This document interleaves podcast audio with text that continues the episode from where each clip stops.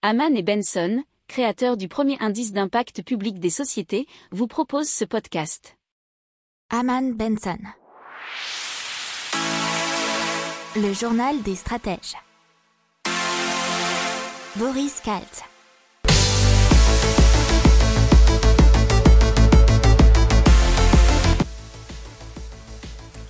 Bonjour à tous et bienvenue dans le journal des stratèges consacré aujourd'hui à l'économie et à la finance.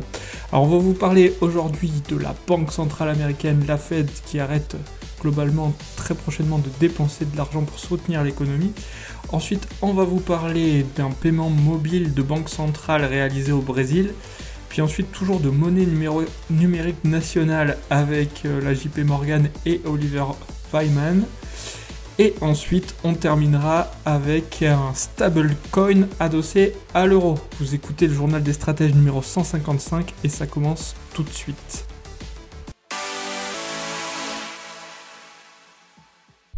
Et donc on commence tout de suite avec la Banque centrale américaine, la Fed, qui s'est exprimée récemment via Jérôme Powell, le président de la Réserve fédérale américaine, qui nous a dit que le moment de relever les taux et de commencer à supprimer les aménagements dépendra de la trajectoire économique.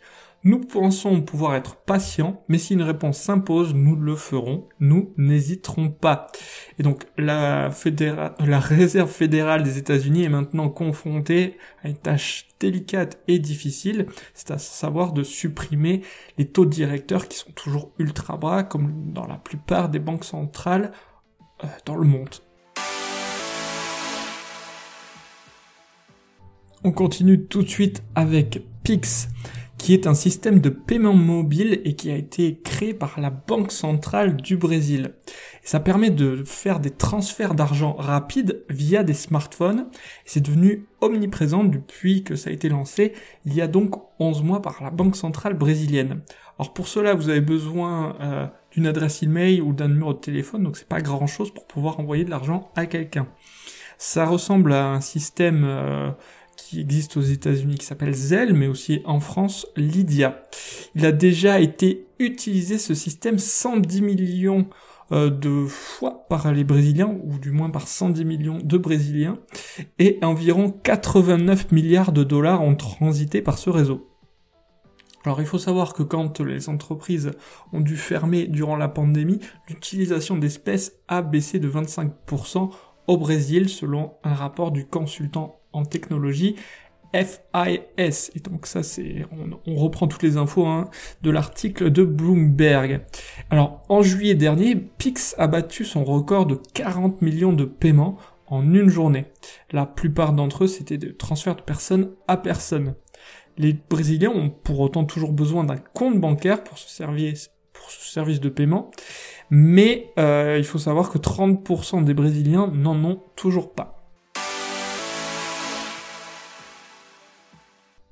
Allez, on continue avec euh, les monnaies numériques et on va vous parler bah, d'un rapport de JP Morgan et du cabinet Oliver Wyman qui nous dit que bah, ces monnaies numériques pourraient vraiment profiter aux entreprises puisque JP Morgan et Oliver Wyman plaident en faveur d'un réseau de monnaies numériques de banques centrales.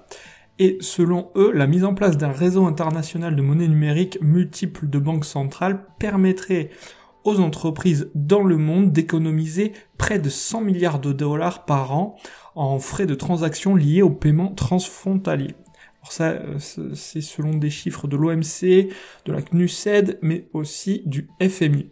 Ils estiment que sur les 23 500 milliards de dollars de paiements de gros qui traversent les frontières chaque année, ce qui fait environ 25% du PIB mondial, les entreprises perdent près de 120 milliards de dollars en frais de transaction.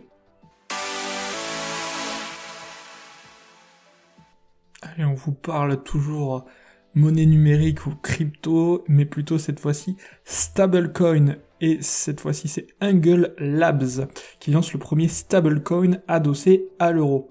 Alors, il faut savoir que le premier stablecoin, c'était Tether qui l'avait lancé, c'était le USDT, et à ce moment-là, ça a créé vraiment un impact dans l'univers des cryptos, puisque pour la première fois, il était possible de manipuler une monnaie bénéficiant des atouts de la blockchain, ça c'est ce que nous dit Futura Science, tout en conservant une parité permanente avec le dollar. Puis ensuite, il y a eu d'autres stablecoins, mais qui avaient tous une équivalence avec le dollar. Mais cette fois-ci, c'est Angle Labs qui lance donc le premier stablecoin euh, vraiment gros, adossé à l'euro. Fin septembre, ils avaient levé 5 millions de dollars auprès de plusieurs fonds de capital risque, mais aussi de business angels.